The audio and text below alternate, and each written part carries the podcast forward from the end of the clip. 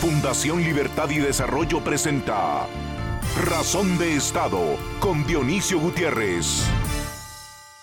En una nación dividida, enfrentada, sin inversión suficiente, sin crecimiento suficiente, sin oportunidades suficientes, sin ley, sin justicia, sin instituciones fuertes e independientes y sin líderes capaces, la democracia republicana se debilita y su vida corre peligro. En el mundo de hoy, las exigencias de la democracia y las condiciones para su sobrevivencia están íntimamente relacionadas a los valores de la libertad, la división de poderes y el Estado de Derecho. La salud y la fuerza de una democracia republicana dependen del respeto, la unidad y la comunicación que existe entre sus ciudadanos, entre los distintos grupos de la sociedad. Es cierto que también en el mundo de hoy la diplomacia debe recuperar su prestigio y su influencia. Para alcanzar algún día el desarrollo, habría que aceptar que somos una nación en la que la inversión y el emprendimiento se deben identificar con la escasez, no con la abundancia, pues aquí nos hace falta casi todo. Por eso, la libertad económica, el respeto a la propiedad y la certeza jurídica han sido siempre la fórmula del desarrollo. Para Guatemala, como para el resto de Centroamérica, esta fórmula ya no es suficiente porque dejamos pasar mucho tiempo. De alguna manera nos dejó el tren y encima nos cayó una pandemia. Ahora bien, para grandes crisis y desafíos, grandes soluciones y oportunidades. Para Centroamérica, las soluciones y el éxito de su futuro están en las reformas que fortalezcan las instituciones del Estado, empezando con leyes electorales limpias para la dimensión política, seguidas por el fortalecimiento del sistema de justicia para la indispensable dimensión del Estado de Derecho. Y para la dimensión económica, la Unión Económica de Centroamérica es el único camino realista que nos daría el crecimiento que necesitamos en velocidad y volumen. Es aquí donde Estados Unidos, nuestro vecino del norte y la nación más poderosa del planeta, la nación a la que más de la mitad de nuestros jóvenes quisiera emigrar, es aquí donde la tierra del tío Sam puede usar su varita mágica y sus buenos oficios para motivar a sus desorganizados, subdesarrollados y revoltosos vecinos del sur a hacer un intento serio por resolver nuestros problemas para dejar de ser un problema para ellos. El crimen transnacional, el narcotráfico y la inseguridad son y deben ser los espacios donde más apoyo recibamos. Nuestra ubicación geográfica y la debilidad de nuestros estados nos han convertido en tierra de nadie, en puente para bandidos y en el cuarto de juegos de mafias criminales locales e internacionales. En esto, Estados Unidos puede y debe apoyarnos, pues si no podemos con los problemas económicos y sociales que sí tenemos obligación de resolver, en el tema de seguridad regional estamos perdidos y a la deriva. Es aquí donde las extraordinarias y efectivas agencias de seguridad y cumplimiento de la ley de Estados Unidos pueden y deben ayudarnos a barrer y a trapear la basura acumulada que nos empuja y nos lleva a paso ligero a narcoestados o estados criminales. Si Guatemala y los centroamericanos queremos construir un país y una región en la que nuestros hijos, en lugar de aspirar y suspirar por emigrar al norte, tengan una oportunidad de vida en la tierra que los vio nacer, las tareas incompletas están claras, las cuentas por pagar son evidentes y nuestro compromiso con la nación y con la historia hace tiempo que es una deuda pendiente. A continuación, el documental En Razón de Estado. Subdesarrollo político crónico y estancado. Escasa inversión, insuficiente generación de oportunidades, poca certeza jurídica, excesiva corrupción, altos niveles de pobreza, bajos niveles de educación, salud precaria, élites lejanas e indiferentes y pocos kilómetros cuadrados sin Estado de Derecho, ubicados en la geografía perfecta para el narcotráfico y el crimen transnacional, hacen del Triángulo Norte de Centroamérica una de las zonas más peligrosas del planeta en términos de seguridad. En 2018, El Salvador presentó la tasa más alta de homicidios por cada 100.000 habitantes del mundo, En el mismo año, Honduras se ubicaba en el cuarto puesto a nivel global en cuanto a asesinatos por 100.000 habitantes, mientras que Guatemala, aunque ha avanzado enormemente en la última década, todavía es uno de los 25 países más violentos a nivel global. Esta realidad es consecuencia de una serie de factores que afecta transversalmente a los tres países. Primero, somos países acechados por la presencia de las pandillas juveniles, la falta de oportunidades de desarrollo económico y social, la anomia social y la ruptura de las estructuras familiares provocan que año a año miles de jóvenes encuentren en las maras un modus de vida, un grupo que les acoge y les hace parte de una subcomunidad. Pero al mismo tiempo, esos miles de jóvenes engrosan el mundo de la criminalidad y se especializan en extorsiones, narcomenudeo y sicariato.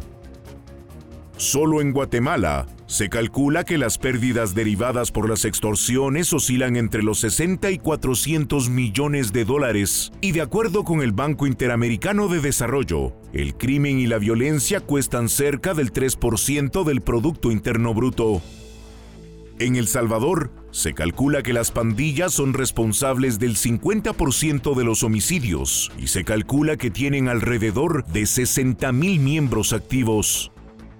Sin embargo, si se incluye a los colaboradores y familiares de los pandilleros, la cifra sube a 400.000 personas involucradas, una cifra mayor que los 25.000 policías y 13.000 elementos del ejército desplegados en ese país. Paralelo a ello, los países del Triángulo Norte tenemos la desgracia, que debió ser bendición, de contar con una ubicación geográfica privilegiada. Estamos cerca del mayor mercado global y en medio de dos océanos. Nuestros estados son el paraíso para la logística comercial de las Américas. El problema es que los cárteles de la droga y los criminales también entienden esa lógica. La debilidad de nuestras instituciones, la corrupción en los sistemas de seguridad y justicia y la falta de control territorial de los estados ha provocado que nuestros países se conviertan en paraísos para el tránsito de drogas hacia los Estados Unidos. Esa realidad ha venido de la mano con una serie de flagelos que día a día corrompen a nuestras sociedades. Los cárteles de la droga, particularmente los Zetas, vinieron a imponer una cultura de violencia. Otros, con lógicas más territoriales, se han apropiado del control de zonas fronterizas, puertos, playas o territorios de difícil acceso. En ese proceso, corrompen instituciones, compran a las policías, sobornan jueces, financian campañas electorales y nos condenan al subdesarrollo político fuente de todos nuestros males. Para empeorar las cosas, mientras los narcotraficantes se benefician del transporte de drogas, los pandilleros las venden en mercados nacionales, creando un problema de consumo de drogas en nuestra región. Por si esto fuera poco, algunos grupos criminales presionan bajo amenaza a pequeños negocios locales a prestar colaboración en la cadena de suministro de drogas, lo cual les hace cada vez más difícil emprender y generar prosperidad para ellos y sus familias. Esta compleja realidad es la que hace evidente la incapacidad de poner orden de los gobiernos de países con mercados con alto consumo de drogas. Este es el origen del crimen y el dinero sucio que pasa por nuestra geografía que está enferma de subdesarrollo político. Uno de los efectos que tiene el complejo y con frecuencia caótico sistema geopolítico en que vivimos es la migración ilegal. Seres humanos que huyen del infierno en que viven buscando una oportunidad. Es en este escenario donde Estados Unidos puede hacer algo. Y por eso, ha incrementado su interés en brindar apoyo al Triángulo Norte de Centroamérica para hacer frente a la migración ilegal, promoviendo políticas que busquen combatir la violencia y la inseguridad y facilitando el crecimiento económico. La verdad es que estas son respuestas políticas a problemas de corto plazo, La realidad sigue imponiendo que el presente y el futuro de las naciones centroamericanas está en manos de sus élites. Estas serán las que terminen de hundir y condenar a una o dos generaciones a vivir en las tinieblas o a iniciar una era de liderazgo liberal, democrático y republicano, capaz de diseñar e implementar un modelo de desarrollo que nos saque de la casilla que identifica la vergüenza de nuestro continente. A continuación, una entrevista exclusiva en Razón de Estado la siguiente entrevista fue traducida del inglés al español. Bienvenidos a Razón de Estado. Tengo el privilegio de presentarles al señor George Piro, agente especial a cargo de la oficina de campo del FBI en Miami. El señor Piro tiene una licenciatura y una maestría en justicia penal. Fue subdirector de la División Internacional de la sede del FBI y se encuentra en su segundo mandato como agente especial a cargo de la oficina de campo del FBI en Miami. Desde esa oficina, el señor Piro tiene contacto, información y relación directa con lo que ocurre en América Latina. El señor Piro ha ocupado diversos puestos de investigación y administración dentro del FBI. Es experto en terrorismo internacional, contraterrorismo y antinarcóticos. En 2003, el señor Piro fue el líder del equipo responsable de interrogar a Saddam Hussein y otros personajes clave en el antiguo régimen iraquí. Entre los múltiples reconocimientos por sus servicios de inteligencia y aplicación de la ley, el señor Piro ha recibido la Medalla Nacional al Logro de la Inteligencia, el Premio a la Excelencia del Director del FBI y la Medalla del FBI al Logro Meritorio. Señor Piro, bienvenido a Razón de Estado. Gracias por concedernos algunos minutos. Cuando el FBI u otras agencias del orden público realizan operaciones en terceros países, en parte dependen de la colaboración con la policía, el ejército y el sistema de justicia local. ¿Qué confianza tiene el FBI en estas instituciones cuando realiza investigaciones el mundo? Por ejemplo, en el Triángulo Norte de Centroamérica, cuando se sabe bien que algunos de los oficiales de alto rango en estas dependencias son corruptos y participan en el crimen organizado.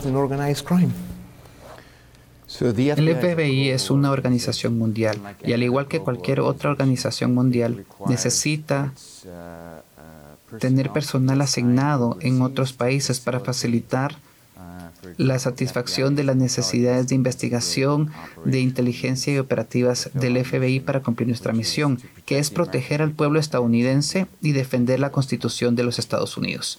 Entonces, para que nosotros podamos trabajar de manera eficaz en el ámbito internacional, debemos confiar en la colaboración y alianzas con nuestras contrapartes extranjeras.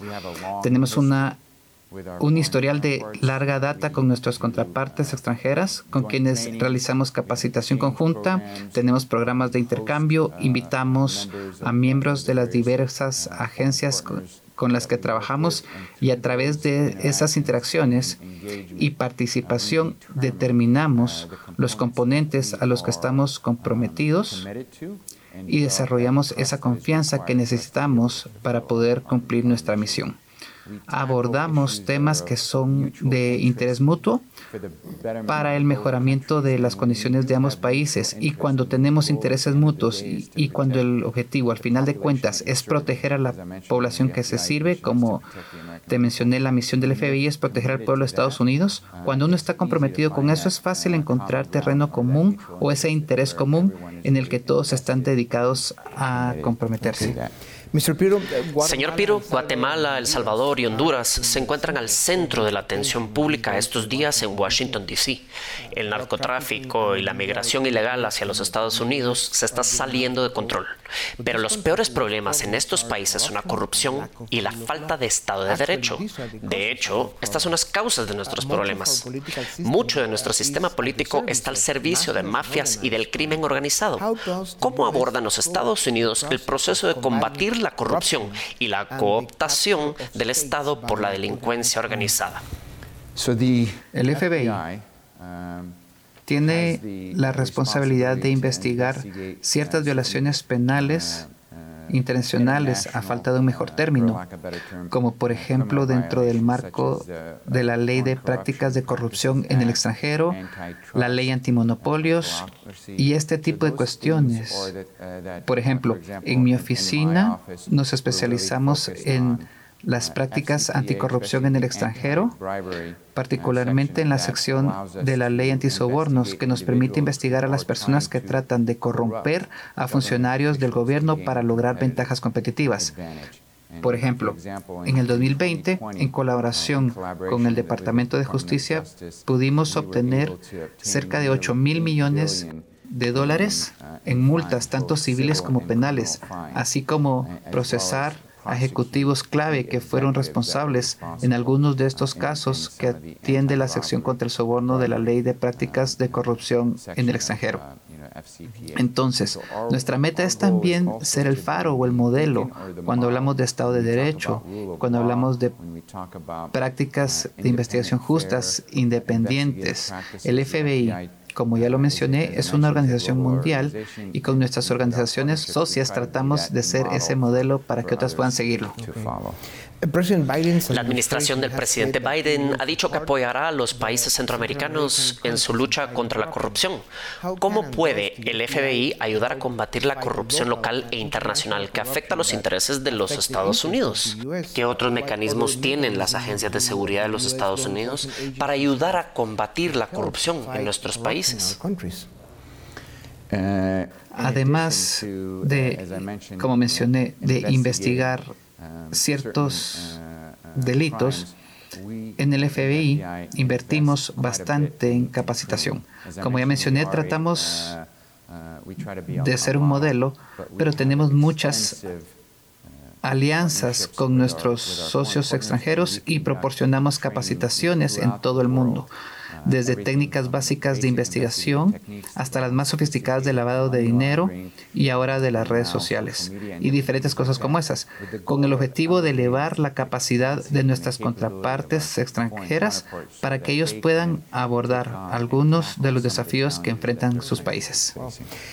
Señor Piro, en los últimos años hemos visto en la mayoría de los países centroamericanos la manera en que los carteles de las drogas han adquirido más poder, han acumulado más recursos con los que compran impunidad y están incluso tomando el control de los sistemas políticos.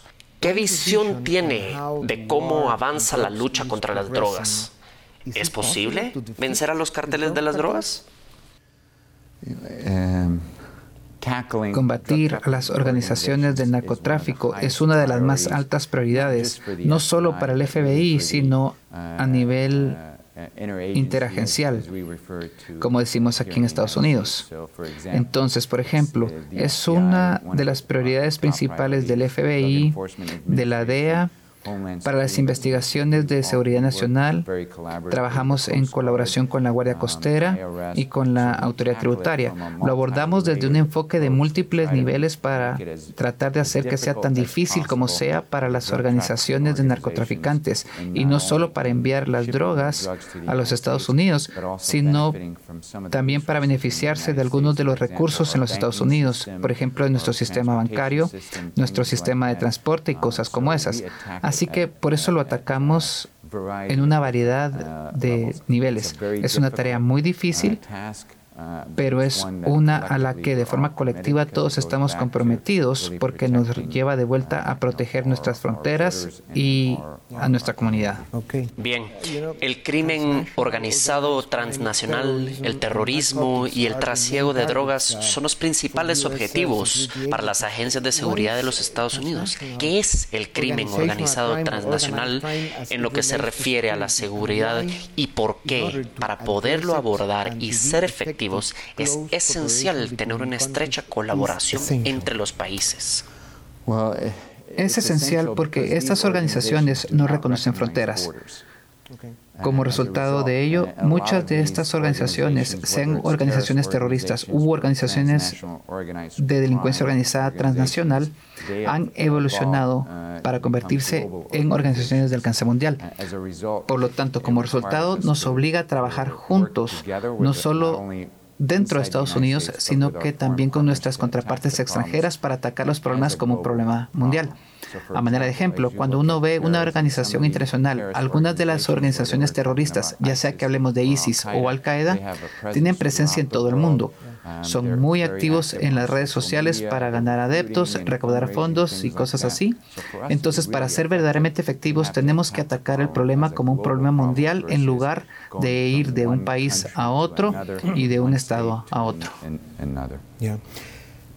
Señor Piro, los cierres por la pandemia sofocaron el comercio, tanto lícito como ilícito, lo que significa que hubo menos dinero para grupos del crimen organizado transnacional.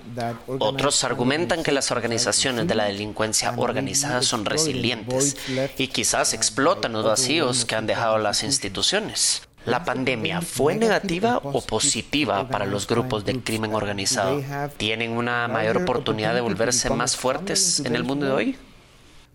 Creo que es muy pronto para diagnosticar los efectos de la pandemia, tanto desde una perspectiva legal como desde una perspectiva criminal. A medida que vemos las consecuencias y los efectos de la pandemia, creo que todavía estamos en las etapas iniciales. Lo que sí diré es que, al igual que una empresa legítima, los delincuentes pueden ser resilientes y también pueden buscar oportunidades para diversificarse y ampliarse. Desafortunadamente, la pandemia sí creó algunas oportunidades para que los delincuentes trasciendan de su enfoque tradicional en cuanto a oportunidades disponibles o que se presentaron. Creo que es muy pronto para saber. Nosotros evolucionamos. Las agencias de seguridad evolucionamos para hacer frente a los cambios en los patrones y actividades delictivas de las organizaciones. Desafortunadamente, las organizaciones delictivas también se adaptan y evolucionan con base no solo a las circunstancias y condiciones, sino que también según cómo avanzan las agencias de seguridad. Y además obtienen acceso a tecnología, a nueva tecnología, como lo hacen las agencias policíacas. Es una guerra complicada, sin duda alguna. Sí lo es. Señor Piro, a medida que ha avanzado en su carrera, tuvo la oportunidad de ocupar diversos puestos, tanto en el Medio Oriente y recientemente en América Latina. Para los Estados Unidos, ¿cuáles son las principales preocupaciones de amenazas a la seguridad provenientes de los países latinoamericanos? Uh, Diría que lo que preocupa a los Estados Unidos no se limita solo a Centroamérica. Estados Unidos es la superpotencia del mundo y es la responsabilidad del FBI como de las otras agencias preservar esa condición. Nos preocupan actores de estados extranjeros que tratan de afectar o influenciar nuestro crecimiento económico y cosas como esas. Así que cuando habla de nuestras preocupaciones en materia de seguridad, es exactamente eso, mantener la condición de superpotencia de los Estados Unidos. Así que no solamente lideramos al mundo desde la perspectiva del crecimiento económico, sino también de la perspectiva de su influencia. Los Estados Unidos ha tenido históricamente la capacidad de, como decimos nosotros, ejercer poder blando para influenciar a los países y a las regiones para mejorar dichos países y, y, regiones. Hay actores extranjeros que quieren superar a los Estados Unidos como superpotencia en el mundo y es nuestro trabajo. Bien impedir eso. No, es tarea fácil. No, no lo es. Ah, Señor Piro, a partir de su larga historia como destacada autoridad del sistema de seguridad de los Estados Unidos, tiene experiencia en el combate del terrorismo internacional, en combatir el narcotráfico y el tráfico de armas. Actualmente, dada la situación geopolítica del mundo, ¿cuáles son las principales amenazas a la seguridad nacional de los Estados Unidos? ¿Qué piensa de eso? Como usted lo menciona, los Estados Unidos uh, enfrenta una variedad de diferentes amenazas uh, y son geográficamente diversas. Usted tiene razón. Los Estados Unidos todavía enfrenta una gran amenaza de terrorismo internacional. Um, La delincuencia organizada transnacional representa una amenaza significativa para nuestro país. Uh, Actores de Estado extranjeros representan una amenaza para nuestro país en su deseo de robar nuestros secretos de inteligencia nacionales o secretos económicos o nuestros secretos de investigación y desarrollo, cosas de esa naturaleza. Todos ellos son amenazas latentes para nuestro país y es muy difícil para mí decir que una es más importante que la otra. Todas lo son y todas representan una amenaza. Así que es nuestra responsabilidad abordarlo todo y no solo proteger a los estadounidenses, sino además nuestros intereses en todo el mundo y nuestra presencia como la superpotencia mundial. Díganos de su experiencia como líder del equipo en la interrogación de Saddam Hussein que no solo le convirtió en una superestrella en aquellos días. Usted dio una entrevista muy famosa en el programa 60 Minutes y fue una cosa muy importante. Usted fue no solamente respetuoso, sino que responsable y efectivo. En esos días, en esa situación, no fue fácil. Díganos algo. ¿Qué ocurrió? Yo no diría lo de superestrella y, y no es mi preocupación principal en lo absoluto. Para mí se trata más de la organización que de mis acciones. Fue una oportunidad única e histórica para el FBI realizar la primera interrogación de un ex jefe de Estado extranjero realizada por el FBI. Lo que fue crucial en esa tarea fue tratar de responder las dos preguntas clave que llevaron a los Estados Unidos a la guerra con Irak tenía relación con el programa de armas de destrucción masiva de Irak y su supuesta relación con Al-Qaeda.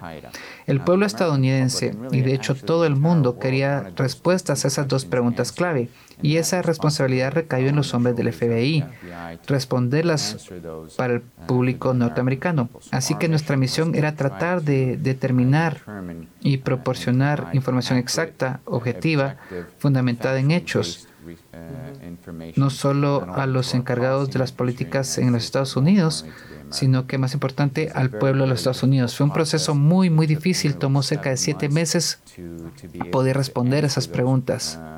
Como puede imaginarse, Saddam Hussein, como dictador brutal, fue uno de los dictadores más brutales de nuestra era moderna y fue en extremo difícil interrogarlo.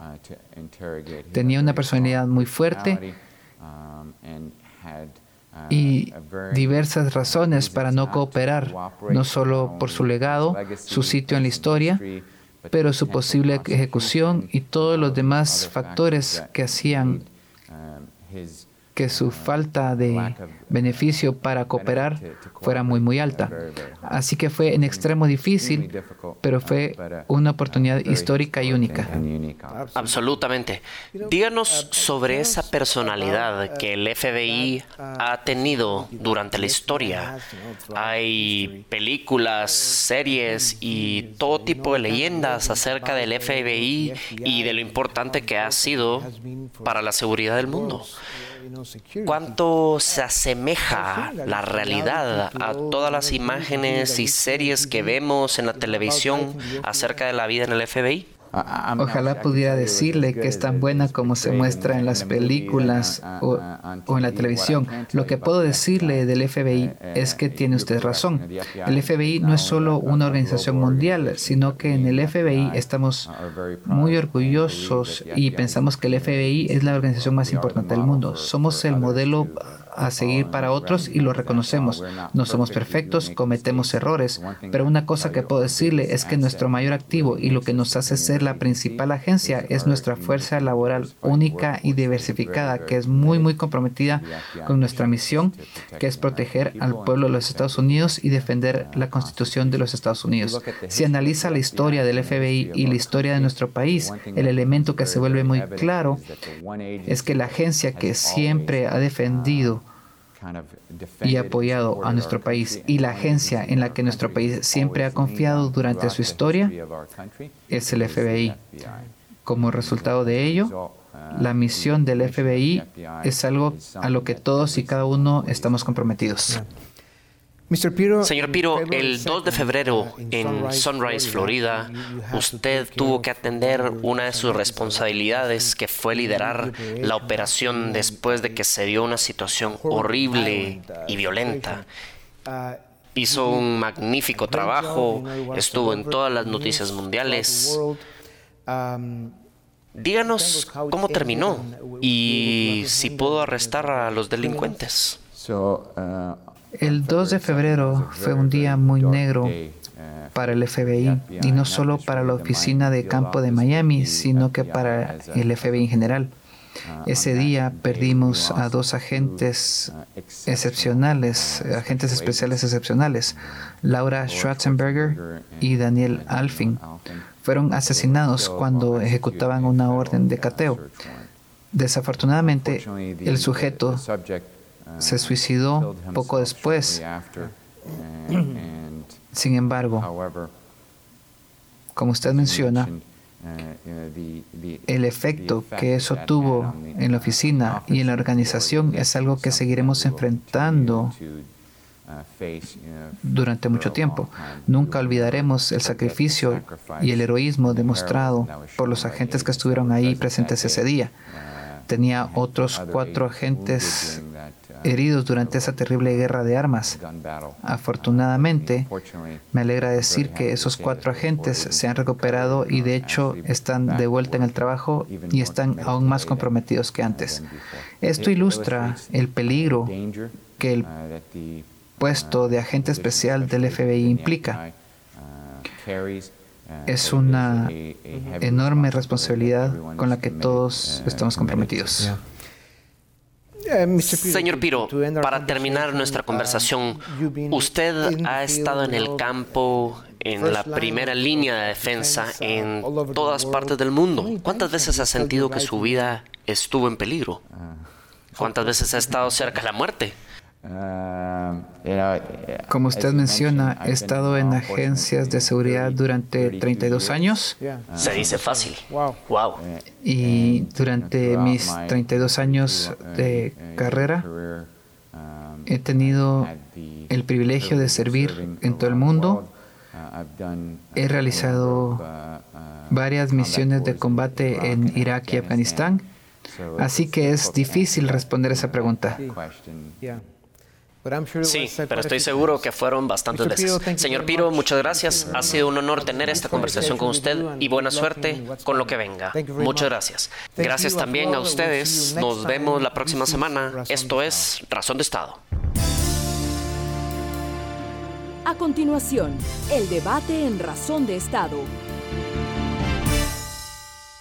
¿Qué tal? Bienvenidos al debate en Razón de Estado. Hoy nos van a acompañar Luis Miguel Reyes, Dafne Posadas y Filip Chicola. Vamos a hablar de seguridad regional. Como ustedes saben, en, las últimas semanas la crisis migratoria que tiene Estados Unidos en la frontera sur ha llamado mucho la atención tanto de los medios en Estados Unidos como en la región de México y Centroamérica. Y paralelo a eso, pues eh, Estados Unidos ha enviado bastantes mensajes al respecto a estos países. La vicepresidenta Kamala Harris va a visitar Guatemala en mayo. Y bueno, estamos otra vez los centroamericanos en el foco de atención de la política de los Estados Unidos. Así que vamos a hablar de eso en esta conversación. Pero quisiera comenzar con Philip, porque a veces no, el, digamos, el público general no tiene muy claro por qué a Estados Unidos le interesa tanto lo que pasa en Centroamérica. La gente a veces pensará, bueno, eh, la seguridad será un problema para Estados Unidos dentro de su territorio. ¿Por qué entonces está tan preocupada lo que pasa aquí? Eh, tiene que ver eso con migración ilegal, tiene que ver eso con narcotráfico, pero explícanos un poco mejor eso, Philip. Bueno, hay, dos explicaciones, dos razones muy concretas. Eh, la primera es que desde el año 2013 más o menos la migración ilegal se volvió un problema político en Estados Unidos y esto es consecuencia de que cada día más trabajadores industriales, obreros, agrícolas de Estados Unidos empezaron a resentir que sus puestos de trabajo eran competidos por migrantes ilegales. Y eso empezó a generar todo un movimiento chauvinista, xenófobo, en donde eh, muchos de esos trabajadores empezaron a pedirle precisamente al gobierno que limitara la migración ilegal, lo que estableciera controles más estrictos. Y si se dan cuenta, la campaña Trump en el 2016 se basó mucho en ese discurso no más migración ilegal. Aquí la diferencia es que los demócratas quieren atender lo que ellos eh, identifican como las causas estructurales de la migración más que solo cerrar la frontera. Y la segunda explicación es una explicación de amenazas a la seguridad nacional y es la porosidad de los estados de Guatemala, Salvador y Honduras provoca que alrededor del 80% de la droga que llega a Estados Unidos pase por nuestros países. Pero así como la droga pasa por nuestros países, no hay ninguna limitación para que el día de mañana nuestros países sean utilizados para introducir armas a Estados Unidos, para introducir terroristas, para introducir otros bienes ilícitos. Entonces, también Estados Unidos está diciendo, ustedes son un dolor de cabeza porque ese descontrol que tenés en tu territorio, en tus fronteras, entre tus aduanas, termina provocando que todos estos bienes ilícitos lleguen a mi territorio. Y si tú no quieres limpiar la casa, yo voy a ir a limpiarla por vos. Eso es lo que está diciendo la agenda norteamericana respecto de Centroamérica. Claro, eso es un poco lo que estamos viendo, Dafne. Eh, en ese sentido, obviamente, a veces la gente confunde un poco la idea de la soberanía. Claro, por supuesto, todos los países son soberanos en cuanto a que eh, pues tienen sus propias, eh, su constitución, sus autoridades locales, pero obviamente viven en un contexto de comunidad internacional. Dafne, ¿cómo entender esa, digamos, cómo compaginar esos conceptos para que la opinión pública tenga claro ese punto? Totalmente. Yo creo que algo que menciona Felipe es que eh, efectivamente Estados Unidos responde a sus intereses y eh, la migración irregular se ha convertido en un problema político para los Estados Unidos, pero también es un problema para los centroamericanos. Eh, cuando Philip hace referencia a cómo Centroamérica básicamente es un paraíso para el trasiego de la droga, básicamente se refiere a que hay grupos criminales infiltrados en nuestros países que pueden hacer dos cosas. Por un lado, pueden tener actividades vinculadas con temas de violencia, lo cual obviamente es un, peligro para los ciudadanos centroamericanos, pero por otro lado, eh, estos grupos criminales pueden y hacen de facto sobornos a instituciones y funcionarios públicos. Y cuando tenemos en nuestros países funcionarios e instituciones que no responden a los intereses y demandas de los ciudadanos, lo que tienes es instituciones y funcionarios que responden a los intereses de estos grupos criminales. Entonces, básicamente es de mutuo interés, es de interés de los Estados Unidos, pero también es interés para nosotros como ciudadanos de Centroamérica construir instituciones sólidas y construir un ambiente en el que estos grupos criminales no puedan operar con tanta libertad como ahora lo hacen. Luismi, en ese sentido, digamos, eh, obviamente algo que dice Dafne que es importante, no necesitan interlocutores válidos en, nuestra región.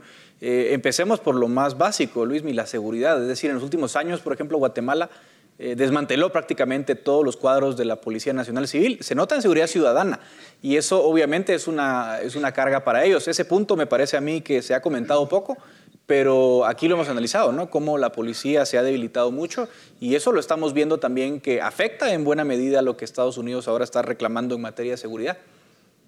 Sí, de hecho, eh, y ya se empieza a sentir también, ¿verdad? Ya hay una percepción de inseguridad mayor.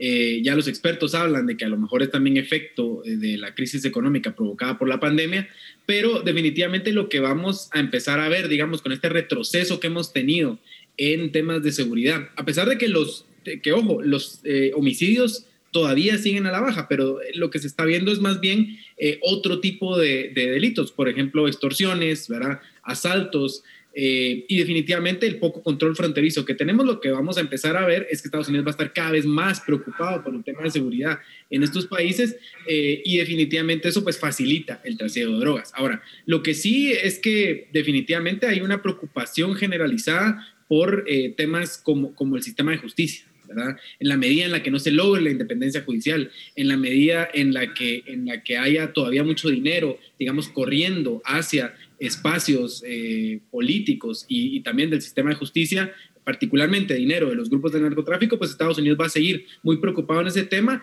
para poder ayudar a estos países en un tema de fortalecimiento institucional. Creo que es básico que los guatemaltecos entendamos que tenemos que fortalecer nuestras instituciones y que hacia eso va a ir, eh, van a ir los esfuerzos de Estados Unidos en temas de financiamiento y en temas de presiones también que puedan haber hacia nuestras autoridades. Creo que es importantísimo el tema. Ahora, en ese sentido, Philip, eh, digamos, hay una, en la entrevista anterior con, con George Piro, quien fuera del, del FBI, vimos una pregunta que me parece a mí interesante que todavía está sin responder, según él, decía, es un poco temprano para decirlo. Me refiero un poco a cómo ha evolucionado el crimen organizado en el año de pandemia, porque obviamente también eh, las restricciones a la movilidad les afectaron a ellos, a sus negocios, y todavía no sabemos muy bien cómo se están reconfigurando esos canales de, de crímenes. Eh, de crimen organizado. Puede ser que eso explique, Philip, también por qué vemos más extorsiones, más robos. Quizás se le han visto cerrados algunos espacios de estos grupos, pues sí han diversificado su portafolio, por decirlo de alguna forma. ¿Cómo ves en tu caso ese fenómeno de la pandemia afectando al crimen organizado? Sí, por ejemplo, algunos estimados, porque acuérdense que aquí nunca hay, no hay, no hay data completa, Algunos estimados calculaban que solo en Estados Unidos la venta de droga eh, cayó entre un 15 y 20% en los 3, 4 meses en donde las restricciones estuvieron más, eh, más estrictas. ¿Por qué? Porque no había bares, no había fiestas, es decir, espacios en donde hay consumo de droga eh, de forma recurrente, pues tuvieron que cerrar. Entonces, naturalmente, eso tuvo un impacto económico sobre las finanzas de los carteles de la droga. Pero recordemos algo, el negocio de los carteles de la droga es operar fuera de la ley.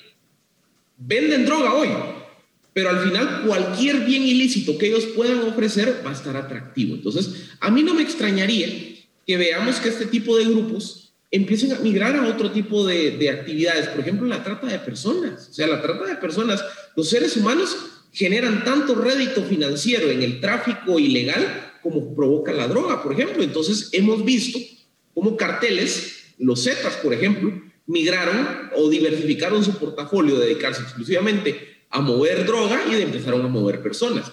Las pandillas juveniles en nuestros países aparentemente han em, empezado a aumentar sus operaciones de extorsión, pero también sus operaciones de asalto. O sea, lo que hemos visto, esa ola de, de asaltos en semáforos en Guatemala en las últimas, ¿qué? Dos, tres semanas, está directamente relacionado con operación de pandillas juveniles que las pandillas juveniles se habían dedicado casi exclusivamente a la extorsión y ya no al asalto. Entonces, sí estamos viendo que la pandemia y todos los cambios sociales, económicos que provocó, también ha llevado a que las estructuras de crimen organizado busquen otras formas de delinquir. Entonces, ahí es donde creo yo que, que nos enfrentamos precisamente a estas amenazas, siempre eh, evolucionando con, de forma constante de los grupos de crimen organizado.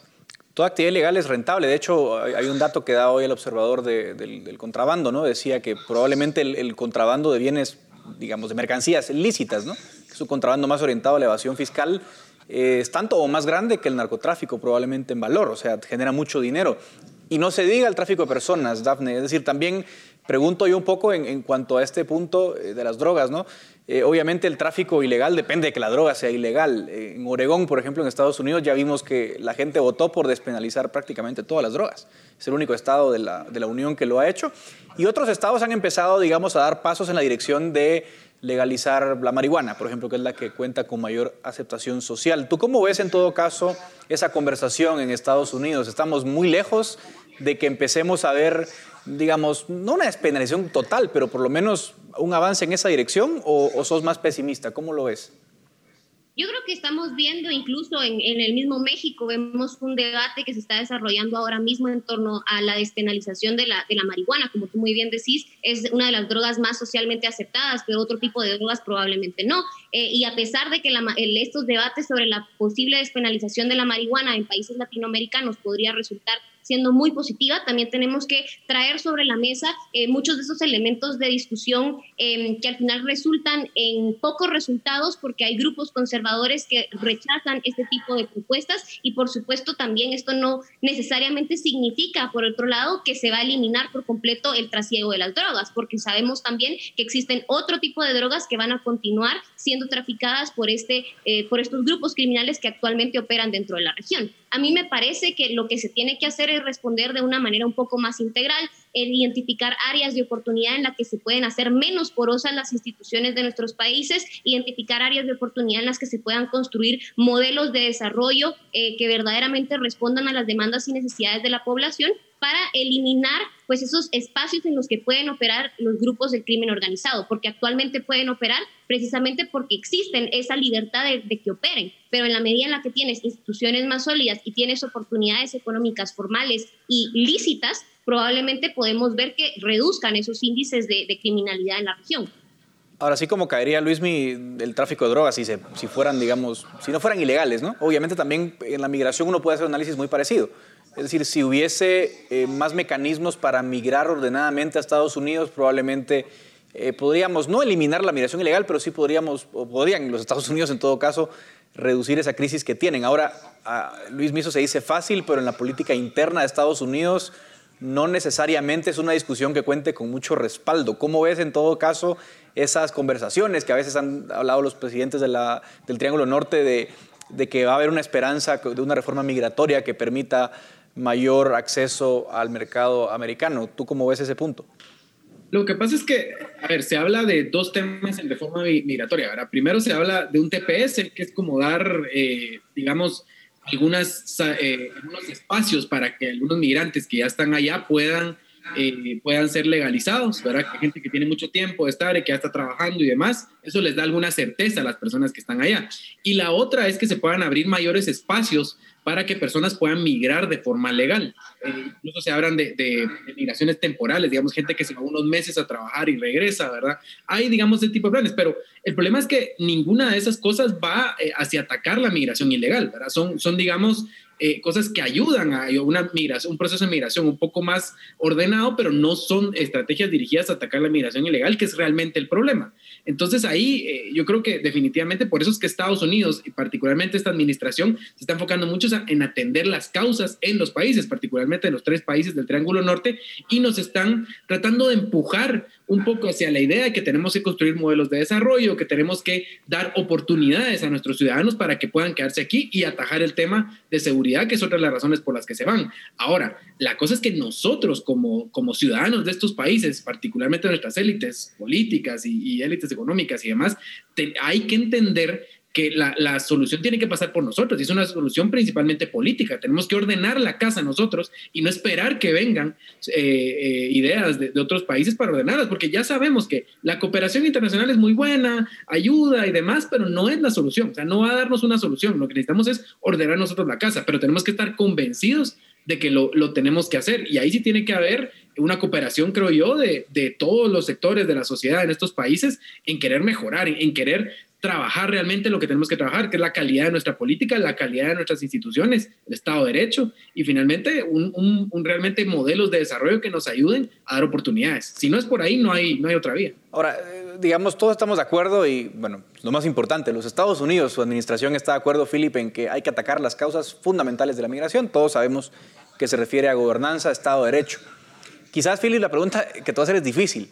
Es decir, sí, todos estamos de acuerdo en ese punto, pero el problema que yo veo es que construir Estado de Derecho no es una cuestión de dos años. Y los plazos de las administraciones son cortos, ¿no? O sea, sobre todo en Estados Unidos, donde hay, donde hay reelección, eh, y es casi una tradición que un presidente se reelige, a lo mejor no Biden, pero digamos alguien de su, de su círculo. Eh, prácticamente en dos años ya estamos hablando de elecciones y los ciclos son más cortos. ¿Cómo, en todo caso, Philip, compatibilizar esa agenda de las causas estructurales, que son cosas de largo plazo, con una administración que está eh, con un horizonte temporal mucho más corto, Philip? Bueno, es que al final yo creo que eh, Estados Unidos va a querer evaluar eh, avances concretos, más que, más que, digamos, resolver los, las causas estructurales de la migración. Por ejemplo, ¿qué son avances concretos? Poder decir que el sistema de justicia de uno de los tres países del Triángulo Norte es más independiente que hace dos años o que la Fiscalía tiene la independencia para iniciar procesos de investigación criminal en contra de altos funcionarios de gobierno, miembros de las élites, es decir, gente que haya estado involucrada en casos de gran corrupción. Otra condición, por ejemplo, que, mejoren los indicadores internacionales en cuanto a los índices de rule of law, a los índices de Estado de Derecho. Eh, otra variable también que mejore, por ejemplo, los indicadores internacionales en cuanto a certeza jurídica de inversión yo creo que eh, esos son, digamos, algunos mecanismos concretos que Estados Unidos puede evaluar y que les van a permitir a ellos decir de aquí a uno, dos, tres años, cuando sea, nuestra política en Centroamérica fue exitosa o no fue exitosa, más que atender, digamos, las causales estructurales, porque yo sí creo una cosa, atender las causales estructurales de la migración tomará por lo menos dos generaciones. Le hago la misma pregunta a Dafne y a Luis, nos queda nada más un minuto, le doy a cada uno un poco un espacio. Dafne, ¿cómo ves tú ese punto? Totalmente, yo estoy de acuerdo con Philip, con que se pueden hacer algunos avances en el corto plazo y que los indicadores nos permitirían efectivamente identificar eh, si se lograron esos avances o no y también se podría identificar un flujo más reducido de migrantes en la frontera sur de los Estados Unidos. Yo creo que ese es el, principal interés que tiene eh, hasta, ahora el, el, hegemón del norte, ¿no? Reducir la cantidad de migrantes. En el último mes se registró un 72% de incremento respecto al mes anterior y fue la, el, el pico más alto de menores no acompañados. Entonces, definitivamente podrían abordarse temas en el corto plazo, pero al final de cuentas tenemos que estar muy conscientes que requiere de mucha voluntad política para hacer los cambios en el más largo plazo. Luismi. Bueno, yo solo diría que aquí lo que estos países nosotros, los tres países del Triángulo Norte, tenemos que ver es que hay una oportunidad. O sea, este es un gobierno en los Estados Unidos con mayor apertura, es un gobierno con mayor eh, apertura al diálogo principalmente, ¿verdad? No es, digamos, la política un poco de choque que tenía la administración anterior en Estados Unidos. Entonces, eso hay que aprovecharlo. Va a venir, va a venir eh, dinero, digamos, de parte de la cooperación y eso también hay que aprender a dirigirlo hacia buenos espacios, ¿verdad? Y la otra es que principalmente deberíamos pensar en el largo plazo. ¿Cómo hacemos para convertirnos en un socio efectivo de los Estados Unidos y no ser ese problema de seguridad que somos ahorita, ¿verdad? Poder atraer inversiones, que Estados Unidos nos vea realmente con mejores ojos de los que nos ve ahorita y, no solo como el problema que somos. Entonces, eh, yo creo que es, es, una época de oportunidades para estos países si las sabemos aprovechar, pero como decía Daphne, se necesita voluntad política y se necesita cooperación también entre las distintas élites de los países. Sí, se necesitan sin duda muchas cosas para eso, así que muchas gracias a los tres por, por acompañarme en esta conversación. Eh, veremos lo que depara el futuro próximo y las visitas de funcionarios de Estados Unidos. Hasta aquí el debate en Razón de Estado. Razón de Estado con Dionisio Gutiérrez es una producción de Fundación Libertad y Desarrollo.